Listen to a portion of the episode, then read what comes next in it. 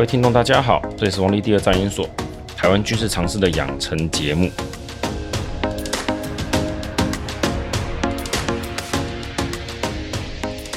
我们今天来回顾一下，就是俄乌战争到现在为止的一些东西哈。那当然了，到底实际状况如何，这个我们其实并不能完全知道全貌。你要问我为什么呢？我就只能这样讲。俄罗斯跟乌克兰两国都在对外大力的宣传，这个宣传呢，内容有没有非常夸张、浮华不实？当然是有。那你说谁的比较夸张，谁的比较没有那么胡烂？我只能说不一定，因为有些东西是可能多年以后才会晓得的。这个不是波湾战争，因为伊拉克没有多久就被打爆了。然后呢，因为胜利方就是多国联军，也没有什么好隐瞒，因为损失那么少嘛。可是今天俄乌战争整场打下来，已经进入到相当焦灼的情况。而且呢，各方都把这场战争当成政治战在打，所以你要说哪一方比较没有在造假说谎，我只能说未必啦。哪些是不大可能造假的地方，就是你像基辅嘛，就是没有被打下来，也没有真的说很大的损害哦，这个就是真的，不用那边讲说啊，其实基辅很惨啊，死多少人，没有这种事。假的是什么？前线，因为那个地方看不到，所以会很多资料一直不停的在大量的在那边造假。你说哪边造假多造假少？我再讲一次，不知道，不知道。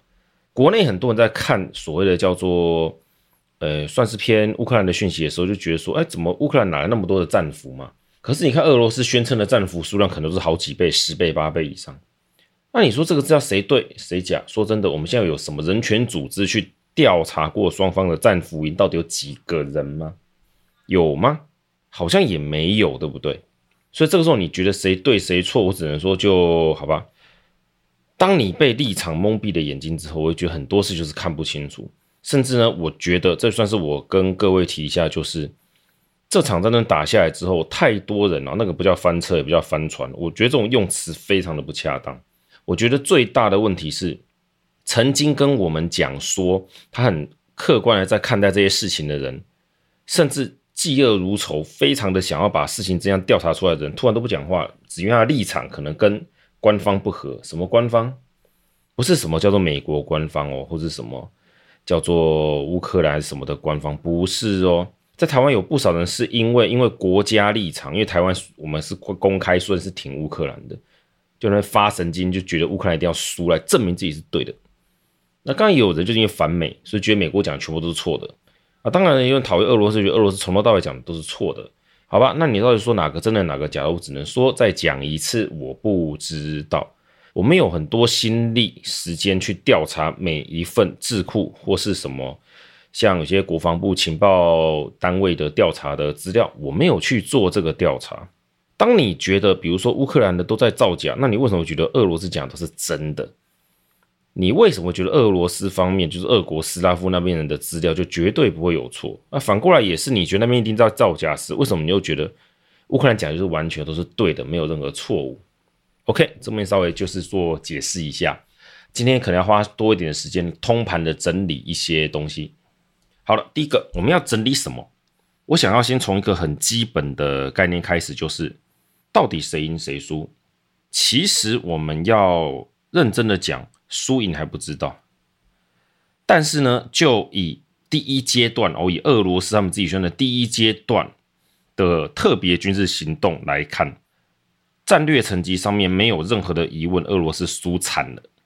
在战术上面呢，俄罗斯也输得很惨。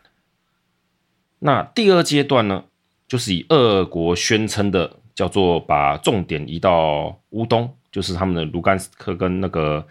顿涅茨克哦，两个他们所谓的叫共和国嘛，在这个阶段来讲呢，俄罗斯的战略目标其实一开始也是失败的，就战术上面来讲呢，还是很失败。可是乌克兰没有赢，第一阶段到第二阶段也都完全没有。那你说，嗯，我在到底在讲什么三小朋友东西的，没赢没输？哎，对，就是这样。为什么说没赢没输？因为就整场的状况来讲，战略目标这个事情，我们不能说谁就一定赢，谁就一定输。那是因为我们站在外面来看，很多时候一个战争打下来，哈，两个国家他们都有一些目标，比如说 A 国的目标是占领那个要塞，B 国的目标是反过来要打下某一块的什么城镇。结果呢，两边都没有达到他们的目标，哎，突然就僵持在那边，所以都失败了。因为他们投入了大量资源，消耗在那边之后呢，也没有取得什么成果。你在旁边看，当然会说：“诶，谁赢的多一点，谁打的输了少一点，所以谁有优势，那是另外一件事。”战争是个连续的行动。我想跟各位提一点：国内我看过很多的粉砖或者一些人，他们太执着在自己自己的预言跟他们相信的东西上面，导致他们忽略了很重要一点。其实我一直都还是不能理解，如果他们真的读了那么多的战史跟军事理论的话。他们应该要知道，军事行动是一连串的连续行为，很多连续的事件串起来的。每一个事件很多都是独立的，关联性也许没有那么大。你怎么会觉得从头到尾自己都必须是赢的那一方，预言正确的那一方？我只能说，如果当你看到一个粉砖或是一个在谈俄乌战争，我知道某些台湾哈。哦，尤其是有些黄二孝子，那真的很好笑，坚持觉得自己从头到尾都没有错，我们都在看一个很大的棋，最终他们相信了俄国会胜利。哇、哦，天哪！你相信他们的话，就会觉得你就会认知到，好像除了自己站在俄国那边是对的，其他的人不管是英美的智库还是台湾的任何一个人讲的都是错的，因为你们没有认为俄国会获得超大的胜利，那么就是错的。那你就会看不到整个的全貌。我再讲一次，我没有说谁赢谁输，但是阶段性的一小段一小段的行动是可以切分出来来个别看的。我先把整个概念讲完之后，后半段也许可能到下一集了，我不知道了。我看我这会讲多久，把整个俄乌战争的状况哈做个总整理。前面算是讲整个算是行动连续行动的概念跟他们的一些发展脉络，还有。嗯，政治上的一些结果，各国的行为啊，那后面再讲一下，说我们有没有什么可以借鉴的地方，以及战术上面的行动。好，所以让我们来开始。首先从大的方向来看，我之前不止讲过一集，有很多人都在讲。其实如果各位有去看像 ISW 或者像是 CSIS，我记得像 Brookings New 呃 Brookings Defense 之类可以看，大部分的西方的观察家都认为在。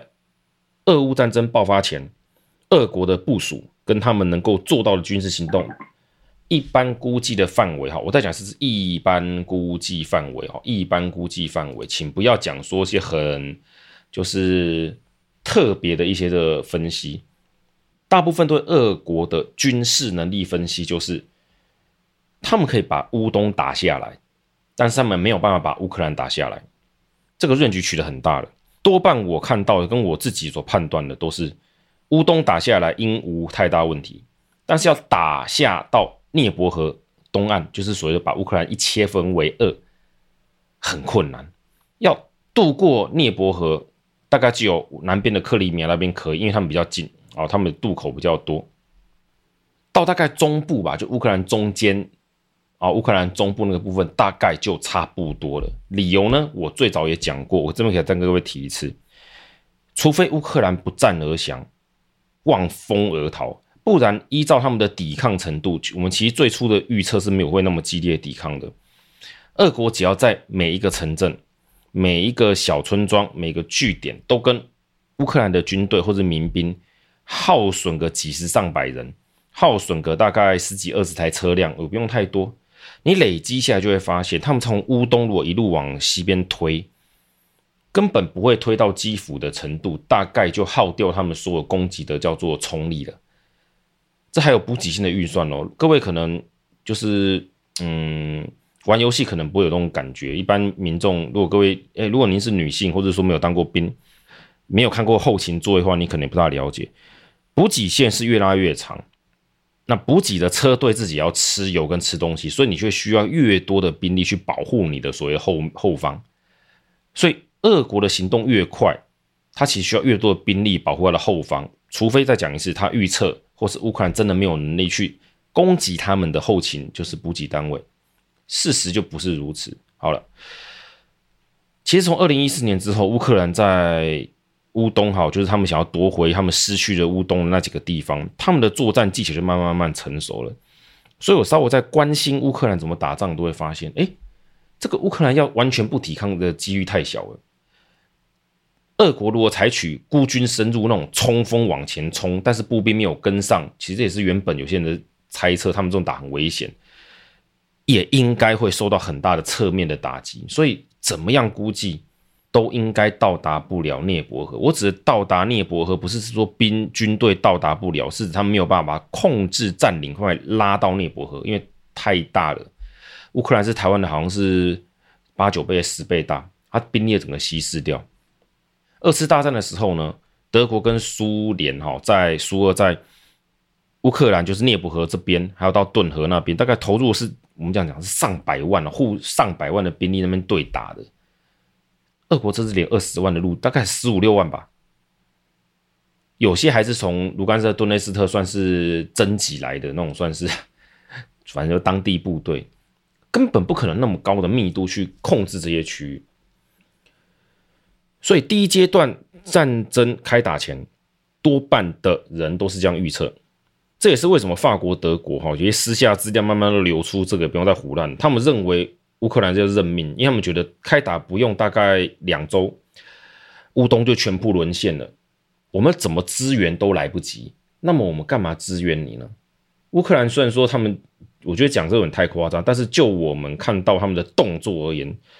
整个西方大概除了美国有预先做好一些准备之外，大概整个欧洲就是北约诸国，就是呃西欧诸国啊，北约的西欧诸国，大概都是这种心态。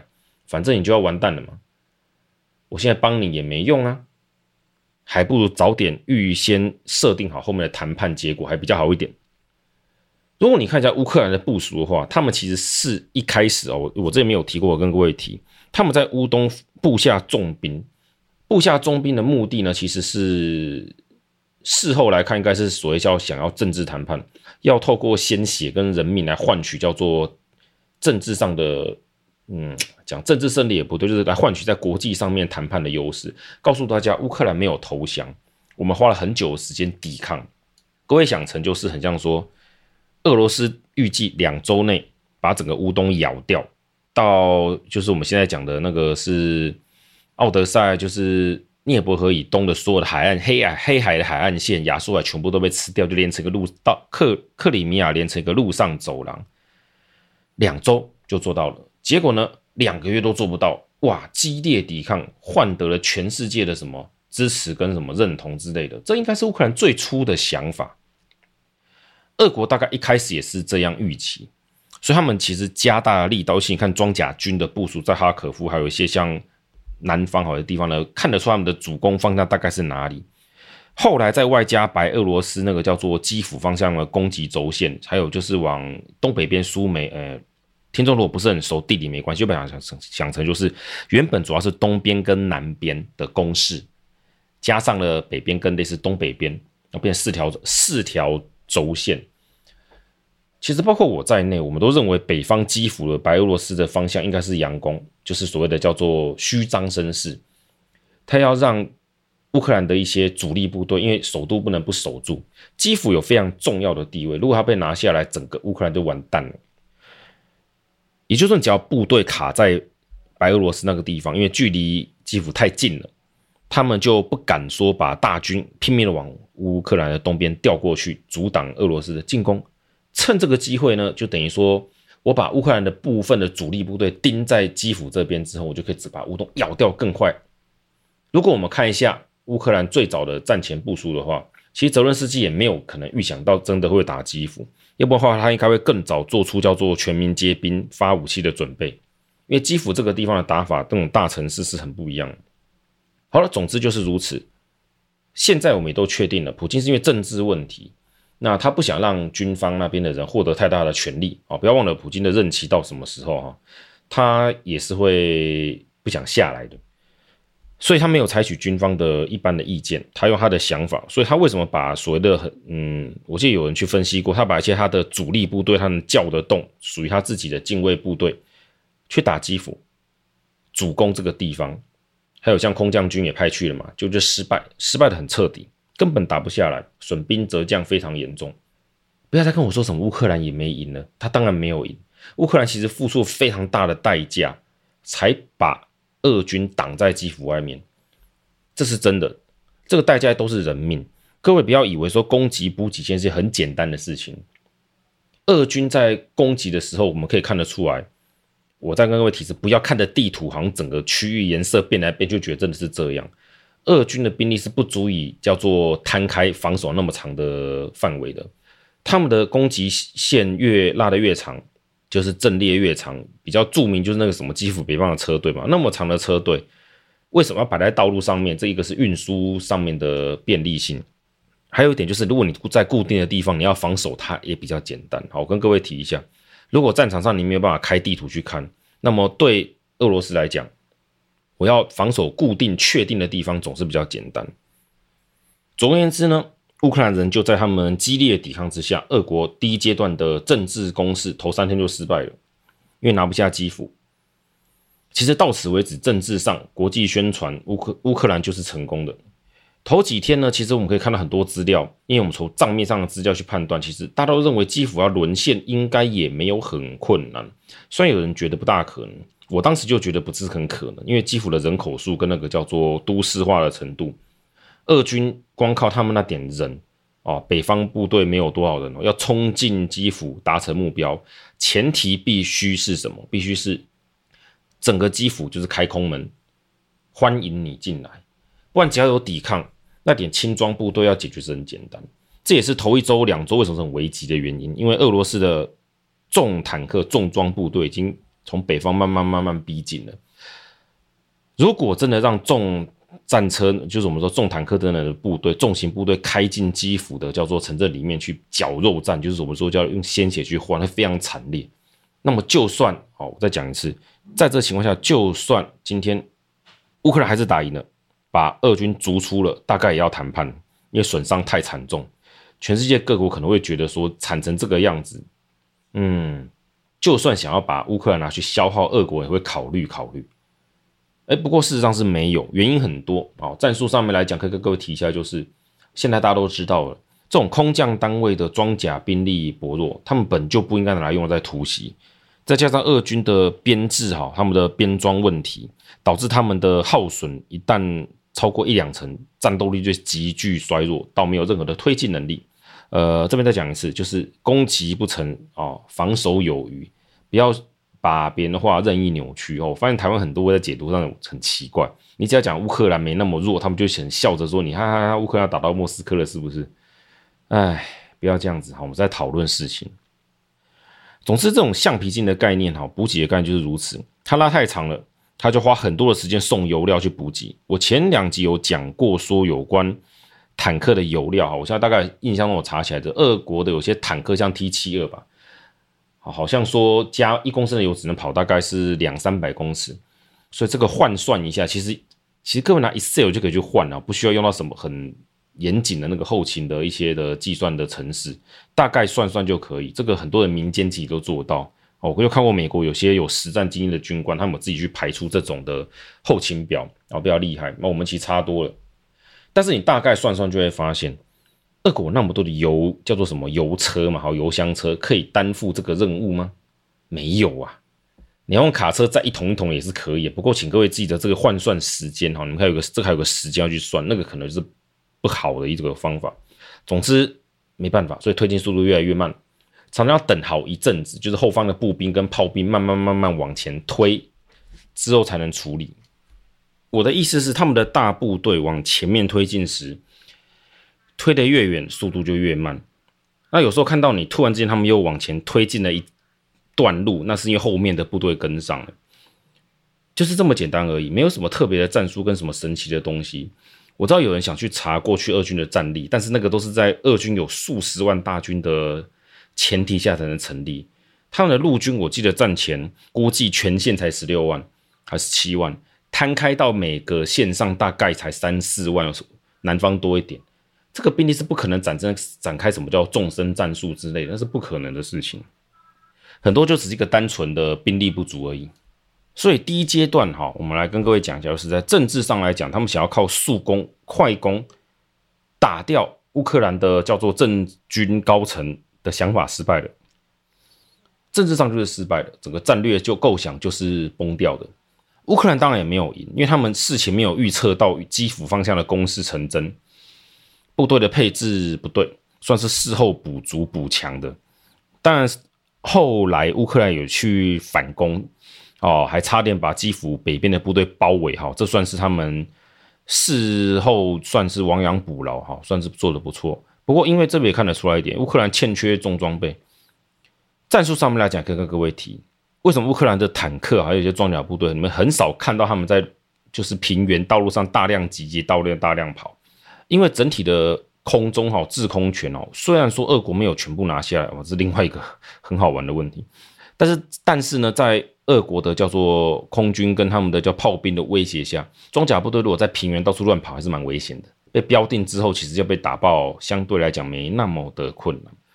倘若乌克兰他们有比较好的装甲部队，炮兵、长城炮兵，如果之前就有了，其实基辅北边部队就完蛋，因为那个只要只要切断，咔过去就没后路了。那就是因为他们没有足够的实力，而且现在看来就是乌克兰，因为他们的战术上是把装甲放在城镇中，类似当做你把它想成叫做战防炮，就是大炮哈，那种移动式大炮防守好了。所以反倒让他们的就是机动部队相对来讲偏少，很多都看起来都是用步兵哈。我后来我看一些资料，应该是乌克兰其实你讲两只腿不对，就是算是用步兵慢慢想去包围，所以没办法，他们没有实力把那个像俄军基辅方北边有很多的装甲坦克，他们也没有那个实力啊，直接硬扛把它全部给打掉，做不到。啊，乌克兰人其实是用这种方式去换的。好了，总之第一阶段就是如此。那战术上来讲呢，在南边跟东边，俄军的进展还算不差，但有几点我们可以看得出来。第一个就是他们这种进攻法太快，他们打小城可以啊，小镇可以，大城没办法。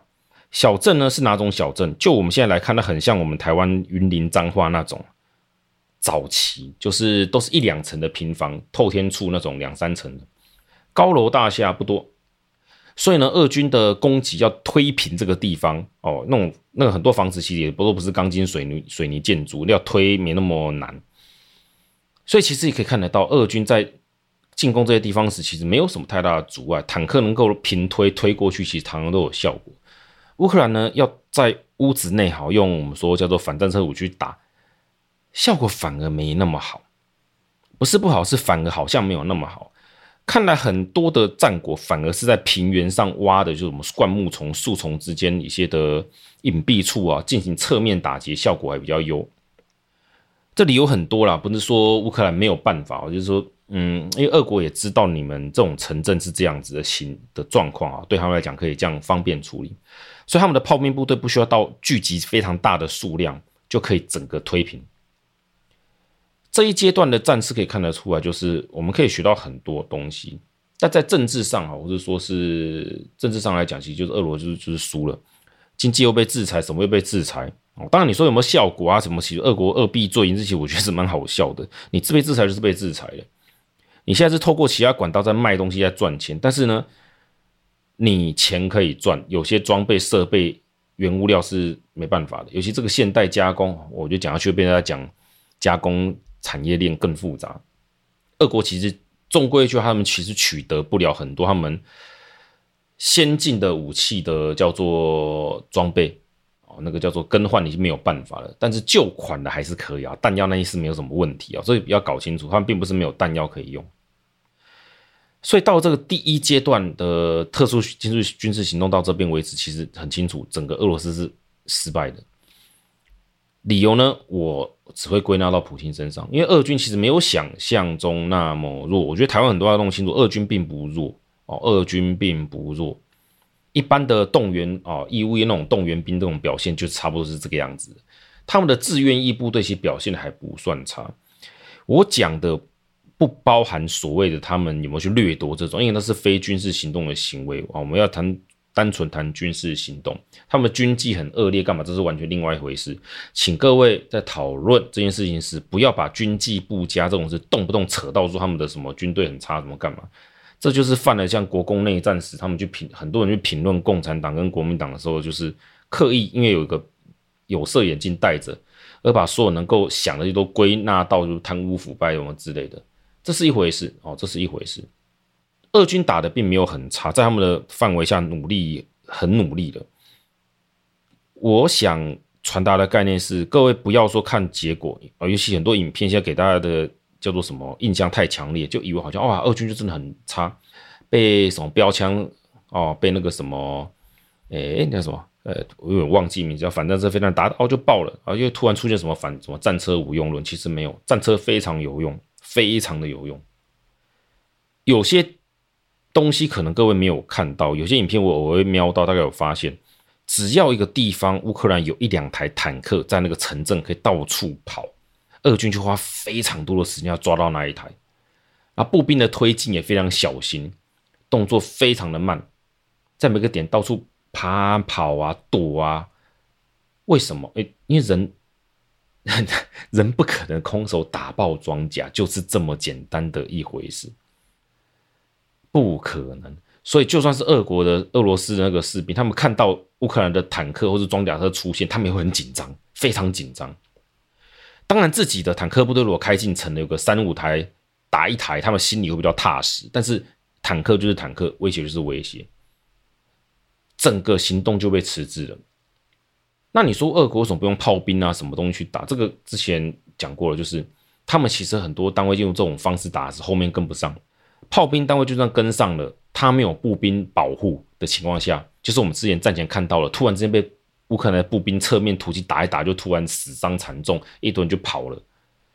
其实这是道理是很简单，你是个炮兵部队，你当然有防身的枪支嘛。可是你如果看到对方数量比你多很多，或是对方有简单的车辆干嘛，你其实你也知道打不过啊，啊，就是这样，你不可能把你那个大型的那个叫做什么火箭跟那个大炮突然平推去打这些人。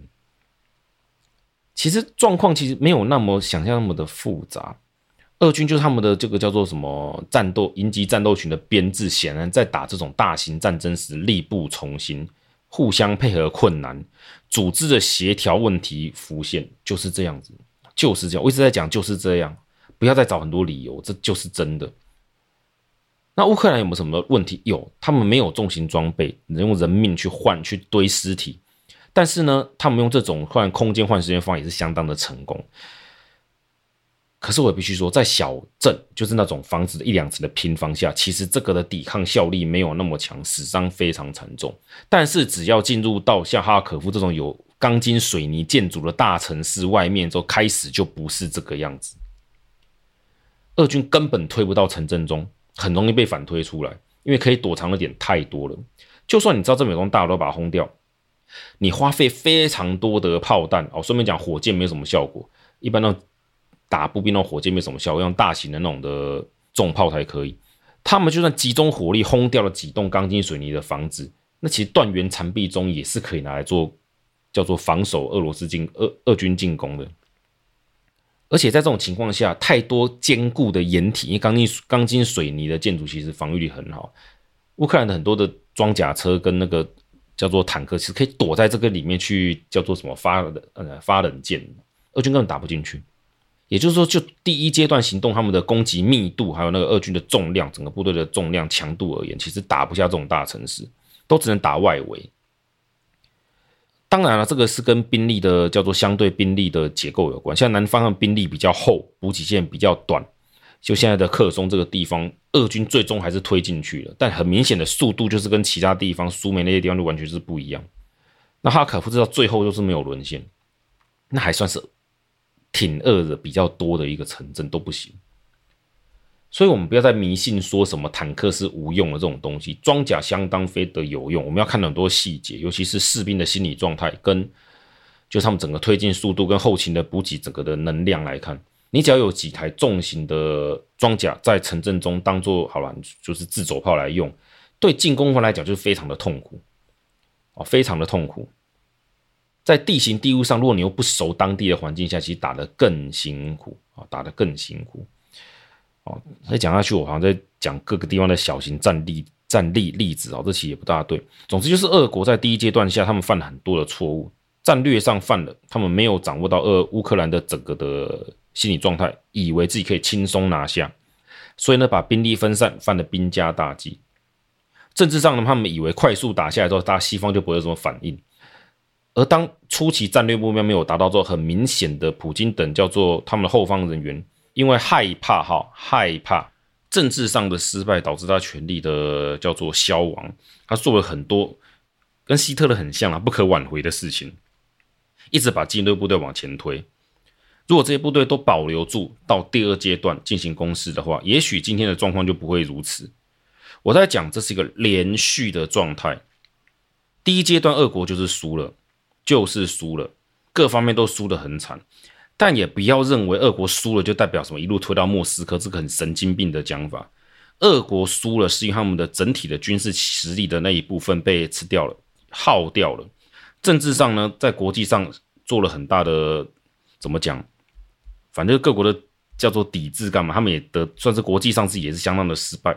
失败就是失败，不用他们找借口，讲的好像一副他们有什么很大的想法，根本没有。外汇呢耗得很凶，他们的资源消耗得很快。我们用游戏的讲法就是，你玩《世纪帝国》那个木头啊、食物、什么黄金，数字一直当当当当当当当往下掉。但是它的家底，俄罗斯毕竟是个大国，你想成它有黄金一万，现在损了三千，它有七千呢？七千够不够它造两百只游侠？够啊！哦，大家懂这种概念吗？它也是够啊。他不是没有啊，但你能不能说他损掉那三四千的黄金？哼，没差，零钱，当然不行啊。前面死掉那第一批两百只游侠就是死，那就是战损，损失就是损失，失败就是失败。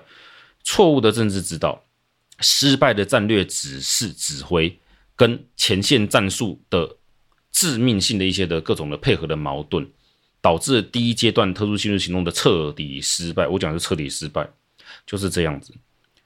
我这算是前半天各位提一下，就是失败就是失败，真的不要听他找借口哦，真的不用，不需要。所以第一阶段讲成这样子，那、啊、我们就是什么乌粉吗？当然不是。我总结一下第一阶段失败在哪里哈，因为有时候这个算是要反复提一下哦，加深印象一下，就当做坏毛病好了。第一，政治上的野心太大，想三天拿下乌克兰，但是做不到。哦，你管他三天还是一个周，总之想快速夺下乌克兰整个的控制权的想法失败了，就是这样。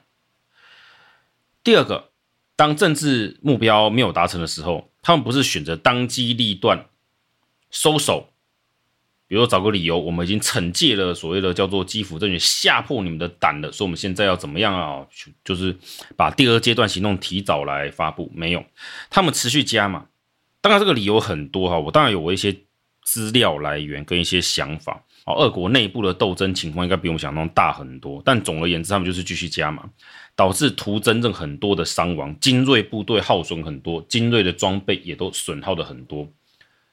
所以呢，政治上的目标错置，导致战略上的布局失败了。虽然在南部克里米亚方面取得相当大的进展，但是呢，基辅方面的失败消耗掉太多的资源。各位可以想象，如果把基辅方面那些部队拿去乌克兰南边或东边去执行他们的快速包围或是渡河作战的话，这个成功率会不会很大？其实蛮大的。一个可能是黑海整个的北方，就是那个乌克兰南方海岸线已经全部丢了；一个是乌东方面呢，可能已经被咬掉一大块了。这都是可能的事情，不过已经不会发生了。所以第一阶段是如此。那在战术上面呢？营级战斗群的缺点暴露的一览无遗。理论上来讲，这有快速打击的效果，但反之就是承受伤害的能的能力很低。哦，我们太多细节就不提，就是总之就是这种营级的战斗群的承受伤害的能力很低，但是他们的后勤补给的需求一点都不低。哦，原因是什么？就是你的车辆若是一样多，你所需要的补给部队后勤的资源就一样很大。当然，他们在资讯。呃，资讯作战上面的能力，哈，看来有很多的缺点。不过这个是另外的战术性问题，我不能说他们这样是不对的，而是如果是要用这种打法的话，那么他们要采取的叫做战术，应该会是所谓的第二阶段后面再采取的方法。这又回到个老问题，有在第一现场实战过的将军，可能真的会比较清楚状况哦。这看来是跑不掉的事实。所以第一阶段就这样子的。我们来谈一下第二阶段。所谓的第二阶段，就是他们撤出基辅、撤出苏梅方向和哈可夫的，算是三面包围吧，哈，改成从哈尔可夫算东边，就是一般最早哈，就是我记得最早我有讲过，一般预测从哈尔可夫的东面直接往西南方向穿出，跟克里米亚方向往东北方向切出那个整个咬下乌洞的这个叫前行攻势，这是最可能的方式。不过显然，俄国也还没放弃哈可夫。更可能原因是哈尔可夫里面有大量的乌军跟装甲，还有一些可能炮兵单位，他们不能把那边放空城。现在也证明了那边放空城是错的，好，因为乌克兰的反攻的力量就有点像从北面而来啊，这有些其他理由再跟各位解释，以后有空哈。总之，第二阶段呢，有个很大的特征就是政治上呢回到了起点。既然普京呢对战争的控制，很显然的，他已经没有像第一阶段时会直接指挥到最前线了。另一个可能是，我也看到说，俄国的军方将领看来有可能在政治上威胁普京都被换掉了，或是出事的哈。我们说 就是那国防部长沙伊古直接有可能取而代之换掉了，所以他把各位应该有听过叫做叙利亚屠夫那位哈，这个名称我不大会念俄国的这个，大家多多包涵。他会调来当做这次的乌东的第二阶段打击的，叫做主帅，这是正确的。虽然他的打法很残酷，但我必须说，在战术上来讲，非常的正确。因为二军就只能打这种战术。二军的特点是什么？二军现在特点就他们的火炮很多。其实迎击战斗局是种，嗯、各位要想成就是你玩线上游戏的时候啊，你去玩战士，然后你的配点呢，就是加了一大堆在攻击力上面，然后防御力很薄弱。类似狂战士啊，可以这种讲法，类似野蛮人狂战士的点法，暴击力很强，但是续航力不高。你遇到那种盾很厚的，或是没有一波打死人家的，被削两下血就快挂了，就是嗯，大概就这种感觉。所以面对这种情况呢，怎样的打法会比较适合这种部队？其实也很简单，用线上游戏算不是很好的比喻，但可以跟各位讲，就是假设你有十支狂战士的队友。哦，开团战去打，你希可是你就一支补师，就一支去回血的，你会希望这狂战士们都是到处乱打，让你的补给部队就是补师啊，就是祭司啊、真女，跑到腿快断掉都救不回来，还是最好集中在一个地方让我好补？二军现在就是这种打法，这也是最早最正确，是我们一般认为这样打是最合理的做法，就是集中兵力在一个点或两个点。直接推过去，因为乌克兰其实没有那个能力抵抗俄国这种重量的攻击。事实上也是如此，他们能够抵抗，大概就是所谓天然地形跟城镇的那种的防守的状况。只不过第一阶段耗损太多，这个我提到好几次，我就不说了。所以第二阶段来讲呢，在政治上面来讲呢，俄国其实失败的也相当严重，因为他们拖太久了。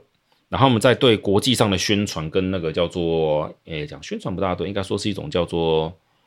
应对上面来讲太硬，这回过头来也是回到所谓的普京等统治集团的政治问题。他们可能可能啊，如果他们承认是个失败之类的，依照国际上的惯例，所谓的下台阶可能就是普京下台，一个很好的下台阶。但是呢，普京可以挑后继者，选个后面的人之类的上来，哎，大家就结束这一回合。乌东呢就到这个线，以现在为准就停了。现在很明显的看得出来。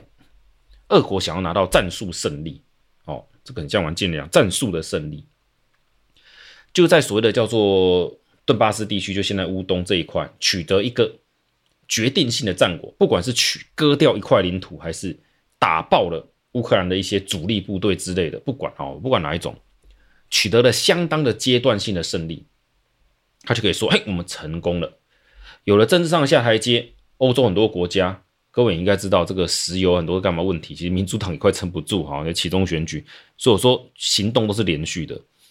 哦，第一阶段的时候，其实拜登他们其实没有想到后面那么远哈，就他们在下大棋，我觉得不要想太多。如果他们真的在下大棋的话，他他们的行为不会这么的没有效率。但你要说他们是刻意想要拖着所谓的叫做俄国叫斯拉夫去内战去死去流血，耗损俄国的战争实力，我觉得也是太夸大其词。因为如果是我或是我认识的，我们在讨论，我们真的要耗损俄罗斯的部队，我们不会这种这种资源法，这表示其实就是 美国他们内部哈，西方人叫做什么内斗也是很凶啊，各种不同的想法都存在。我们不管啊，这个抢到却变超大的东西，我只能说，因为 这个叫做什么，不要把别人都当笨蛋。俄国跟乌克兰、美国、欧洲，大家都有聪明人，也都有自己的势力范围，也都有自己的人脉跟管道。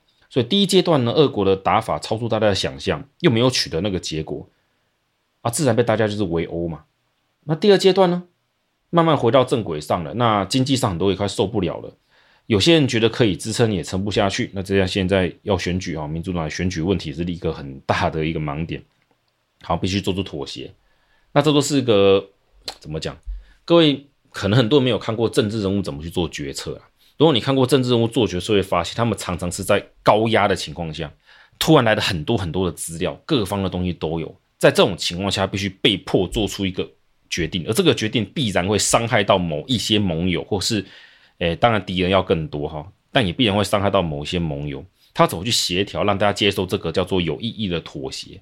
如果每次伤害都是自己盟友中比较不讨、比较讨厌的派系，那当然人家会翻桌嘛。哦，这当然人家会翻桌嘛。这跟那个什么，当初日本打中国的时候嘛，人家都说啊，你这个老蒋国民党啊，都躲在后面，让我们地方地方的这些什么部队去死，所以他只能派中央军去打一次，证明自己有抗日决心嘛。不然你知道有多少人怀疑，就是我们的伟大蒋公。因为他留学日本，认识很多日本政要的关系，大家都觉得其实你才是卖国贼，你才是想要妥协那个人，你想要跟日本合作来削弱我们其他中国人。这个想法在一阵子其实是个主流。好了，我们回到这个叫做乌克兰来讲，就是第一阶段呢，有很多的这个连续行动，大家都各有各自的想法，到第二阶段就正确了。应该说至少在战场上是正确的。我们来整理一下第二阶段的状况。在战略上面来讲呢，他们把他们的兵力缩小打击的范围，所以在战场上的兵力密度会比较高。如果战前大家有看一下俄国跟乌克兰的正规军的数人，就会发现其实没有差异非常的大。应该说在战场上可使用的，因为俄罗斯不是只有乌克兰要打要防守，那当然乌克兰呢，他们也不是说。他们兵力本来就比较少了，所以他们集中兵力在几个点上面，一个正面上能跟俄国抗衡的兵力，其实没有绝对性差的那么大。但如果通通拉到乌克兰的东部这边来讲的话，俄军就有兵力优势，就有兵力优势，不仅是兵力优势，还有火力优势。所以在这边我可以看得到，俄国的打法很清楚：集中兵力，缩小打击范围，把每个战斗群连成一条条的线，就是我刚刚讲的那种概念。我把狂战士们排一排。都是我祭司补师可以补到的范围，我还可以上 buff 嘛，炮兵就是 buff 嘛，上攻击、加强攻击、加强什么，再加血之类的，然后一起往前推，一起往前打，这样子我一次冲十个狂战士上去 K，总可以 K 到吧？那我攻击力高，就要 K 到你就爆了。那反过来讲，就算你可以把我狂战士打死两只，我整体还是可以推过去啊，就是回到了很老。式的战术，但是有效。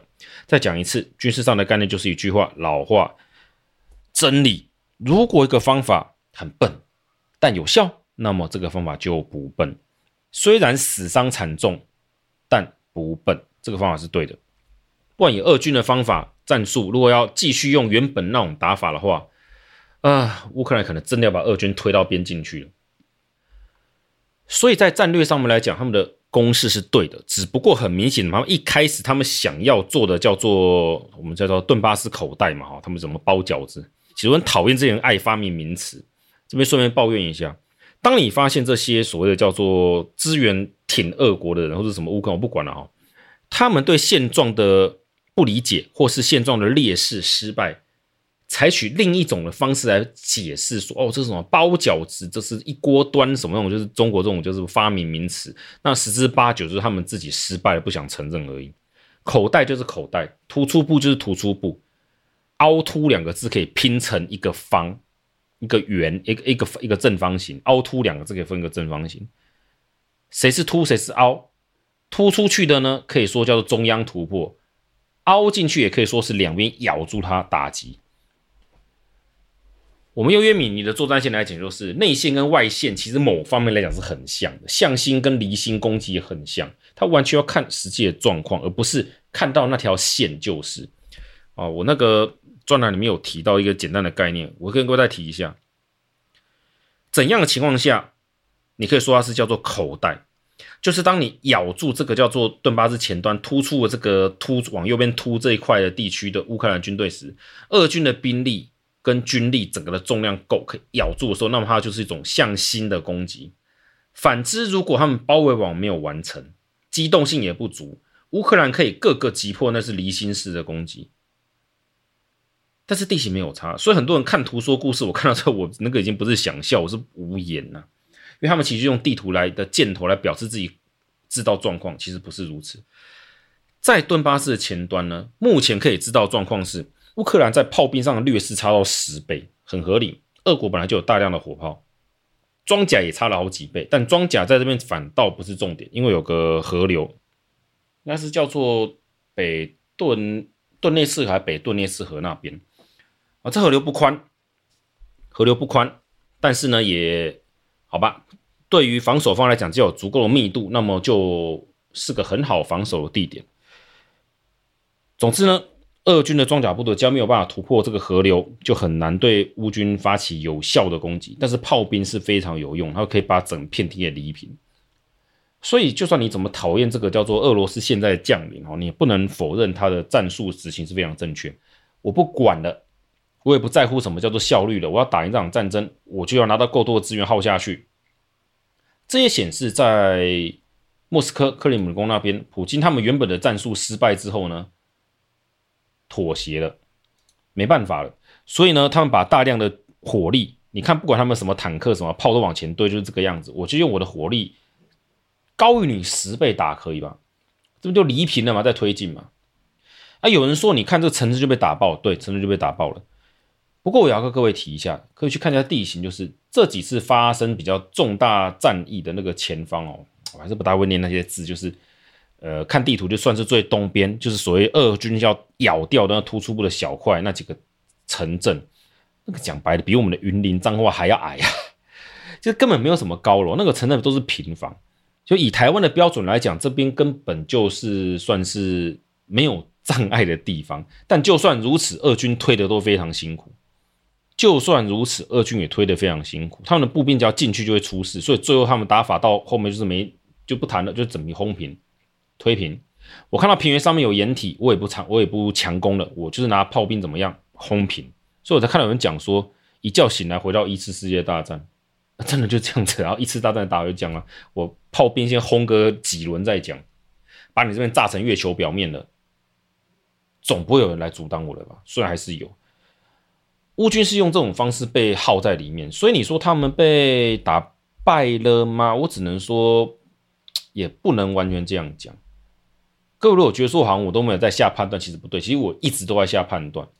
乌克兰在初期的时候是觉得自己可以反推回去的，但很明显的欠缺装甲跟重炮，他们根本打不过去，所以他们用步兵和一些其他的装备推得很辛苦，而且一个叫什么河流对双方都是一样，所以就卡在那边。俄军在战场上的成功，慢慢慢慢会带到战略上的成功，这种累积也是很合理的。哦，所有的军事行动都是由小小的战斗累积到一个地区的战术、战术层级的呃战术级的地方，再提到战略型的地方，最后才到政治上面造成最后的影响。乌克兰的判断显然是有点错，因为呢。这也是政治上的目标设定问题。乌克兰在第二阶段的什么特殊军事行动刚开始时，他们的目标设定是几乎是说要收复失土，就是所谓的打回乌东、顿涅茨克、卢甘斯特。当然，你说西方有支援的力量，这也是一点了。不过口惠实不会，没有真的把该有的东西送过去，太慢。我也不能怪西方太多啊，因为武器要训练，后勤太复杂也是个灾难。不过乌克兰不会到这个状况了。好，我发现有人在讲说什么。料件多干嘛？乌克兰后勤会疯掉。其实我觉得想太多了，因为乌克兰目前为止弄到的东西，大部分都是一次性的消耗品，这发下去就好了。重炮，像，呃，各位应该听到什么？就火炮，还有一些火箭。依美国运送的标准，大概嘛，我也不觉得是整个送给你之后就放你们自己想办法。不然理论上来讲，你只要学会怎么发射、怎么运用、干嘛，其实也不需要他们说表定那么多时间。所以呢，应该是。算是传授整套的方啊，售后服务要做好了。这样讲，总之，这些东西没有到前线，也到不了。为什么到不了？以及为什么之前拜登说要送那个叫做海马斯，还有射程限制时，有人在那边痛骂？其实我跟各位提一点，为什么啊？为什么第二阶段跟第一阶段的叫做战术表现，俄国跟那边差那么多？除了密度跟这个呃兵军力的集兵力的集中密度，他们攻击点的缩小，不要再想成一次咬掉整个顿巴斯那个突出部的地方，而是改成咬前端。虽然乌克兰在笑，我也我也笑过，但我必须承认，这表示俄国有在学习。他们知道他们的兵力不足以打穿整个大顿巴斯那个包围圈，包不住，他们这个饺子就越包越小。先有成功，先求再求好。而乌军在这边犯了很大的错失，因为他们因为可能政治上的问题，他们不能输啊。宣传到一个程度之后，其实会有后坐力的啊。宣传太太 over 之后。他不能输，他就必须把兵力投注在最前面挡住他，那么他就可能把精锐耗在那边。你越多部队往里面塞，因为你的侧面受到俄国的俄军的威胁，补给的速度量就会少，就会慢。那你要往后撤，就会越来越困难。不是每个人的撤退战都可以打得跟隆美尔一样好的，更何况乌克兰没有大量的车辆可以跑啊，这个是另外的问题。所以你要死守在那边的危险性就越来越大。所以大概在第二阶段开打前，其实我有看过了哈，那个不是 ISW，是应该美国的一些，因为有时候会稍微去逛逛推特，是大家共同看一些，有些军官啊，美军的退役军官好像有提过说，他们是觉得应该收缩所谓的防守防御圈，不要执着在那个顿涅茨河上面，就是有点像是说你把那突出部的前面突出去的舌头，对不对？缩回来一点，是砍的比较圆形的感觉，这个点很多啦，出。理由好几个，第呃，我讲完之后，大家就可以了解到为什么俄国打法是正确的。第一个是你把它往后撤个三五十公里，甚至一百公里的范围内，突出部消失很多之后，你的防守圈变小，乌克兰反而可以集中兵力，你的离心攻击就是所谓的叫做内线优势就会发就会被发展出来。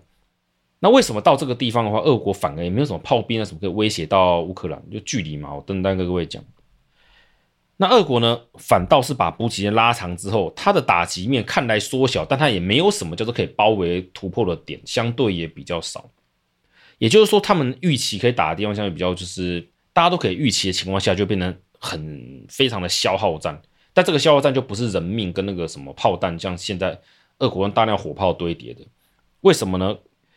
第一，俄国的大炮很多，但是呢，可以看得出来，转移的呃就我们叫做自走炮，还有那个叫做一般的叫做就是哎，我不知道怎么跟一般民众讲比较，就是大炮有分两种嘛，自走炮就是讲就是车辆直接拉着炮走的那一种的，另一种就是它必须要架设炮位架设好啊，在要移走时再需要其他车辆拉走哦，不是那个自己就架在车上面那一种的，我觉得有时候。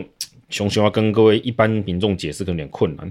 你把它想成一种就是要机动性好，我可以打两炮再跑下个点；另外一种是我必须先卸下来，固定瞄准发射，再准备收摊再走。好，来回可能超几倍的时间。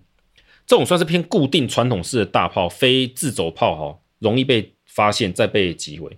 尤其现在乌克兰慢慢慢慢拿到西方比较精准的火炮之后呢，定位跟反击越来越快的情况下，俄军其实。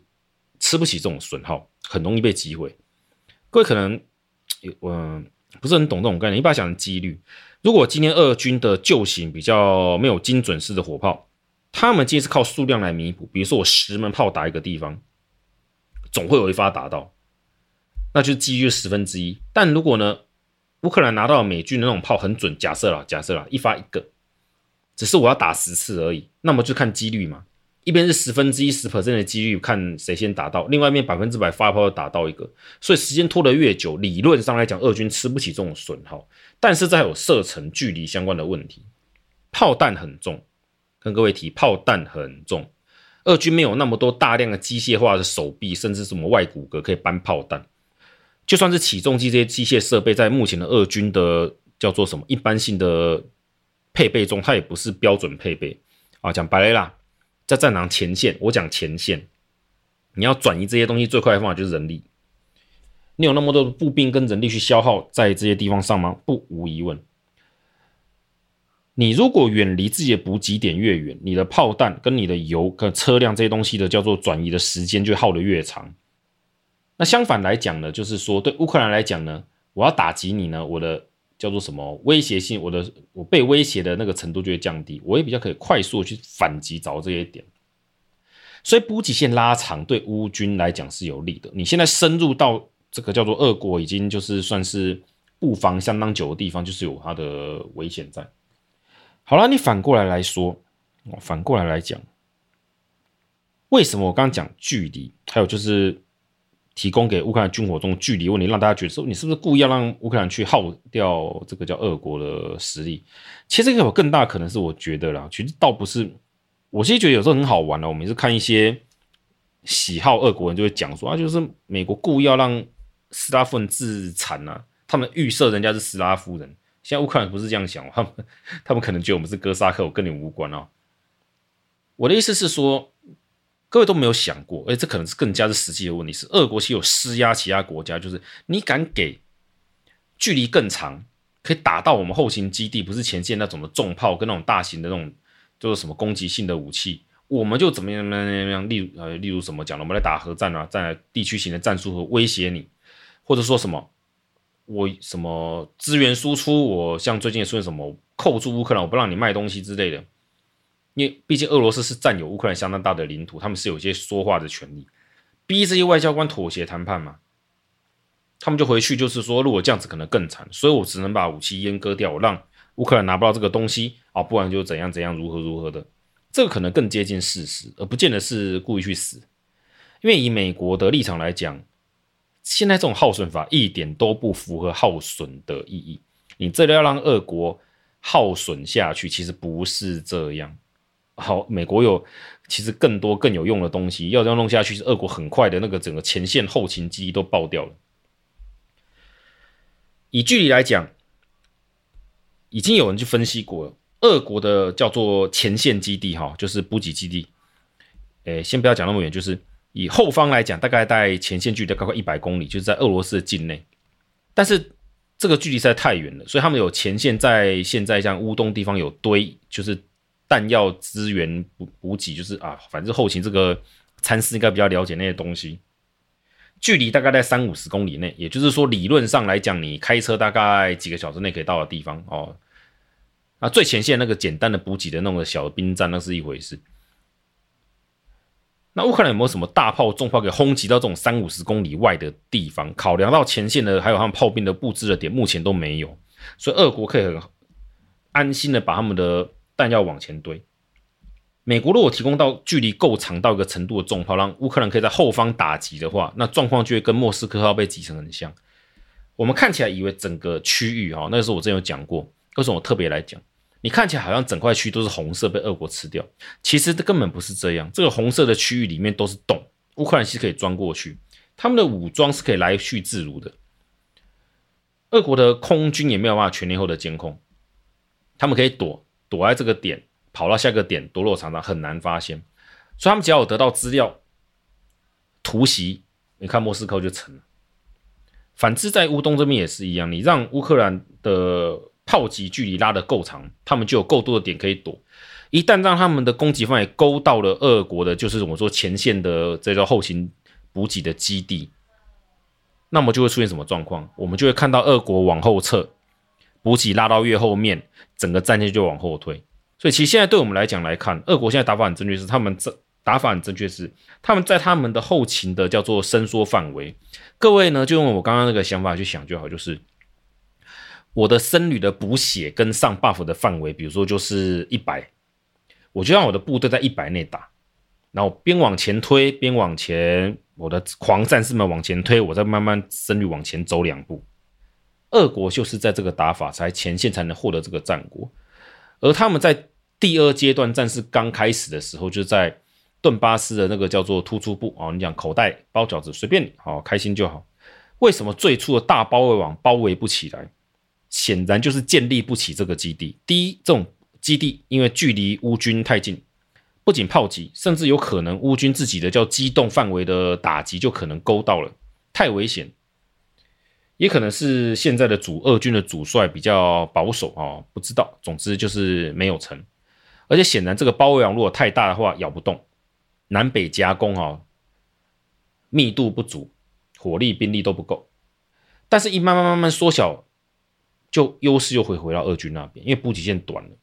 就我刚刚讲那种概念，他们的上 buff 的范围比较短，比较能够持续性的进攻。那换换乌克兰一号的补给线拉长，侧面受到的打击。所以，就我讲的向心跟离心攻击，内外线的优势就反转。所以在第二阶段战术上来讲，俄军算是有优势，也打得很正确。而这个优势慢慢慢慢累积，会不会累积成政治或是战略上的成功，也是有可能的。因为西方现在看得出来，他们内部会受不了了。哦，这个其实这个我讲讲白也是老问题，你自己不挖石油，不开采。然后你欧洲人买了大量俄罗斯的东西，这个喉咙就被掐住嘛。那现在这也是活该哦。不过这个是另外一件事情，我们就不要回头骂。就以现实现状来讲，俄国也只能这样做。那欧洲他们如果找到理由，就是乌克兰获得了一个失败，他们就可以介入停战。那俄国拿到面子，只要不要再做蠢事，应该也不会有什么问题，就停了。之后再讲，再讲。那这个打法如果成功呢？那只能代表之后呢？乌克兰跟俄国的下一场的战争一定会爆发，那只是这爆发点可能会更加血腥残酷。乌克兰毕竟已经总动员，算接近总动员了。总动员之后，国仇家恨加起来，不大可能再收手。那只是下一场战争什么时候爆发而已。如果西欧的这些政治家跟外交官继续干这种决定，我也不会意外了哈。这个算是欧洲传统的。美国嘛，就看其中选举民主党怎么搞再说。那我也没办法预测这个事情。只是说啊，这里讲一个小时，就是。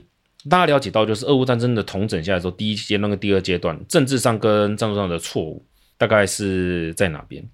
以第二阶段现阶段的还没结束而言，我个人是认为啦，俄国在战略上还是失败的，因为他们的口袋没有包对哦，就是他们的所谓的叫做前行攻势截断这个叫做突出部的努力是，一直都失败。但在战术上来讲，他们不停的修正到他们最符合的模式，就是所谓的叫做大兵力火炮集结。整个正面压过去，呃，就是说被戏称的一次大战打法，但是有效，所以这就不是，这也就不好笑。因为有效，所以其实就是不好笑的事情。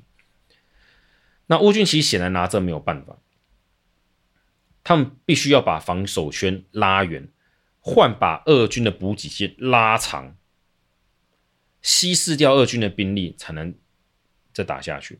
但在政治上来讲呢，第二阶段刚开始，泽伦斯基跟乌克兰的政治层呢，把这场卫国战争讲到就是已经有点收不回来的程度了，好像我不击退入侵者就不行。但你要说他错吗？也不行，因为乌克兰人哦，经历，唉，经历了被这叫做什么莫斯科当局哦，你想血腥屠杀什么什么都好了，无所谓了，他们大概也不可能再回去以前的心态了。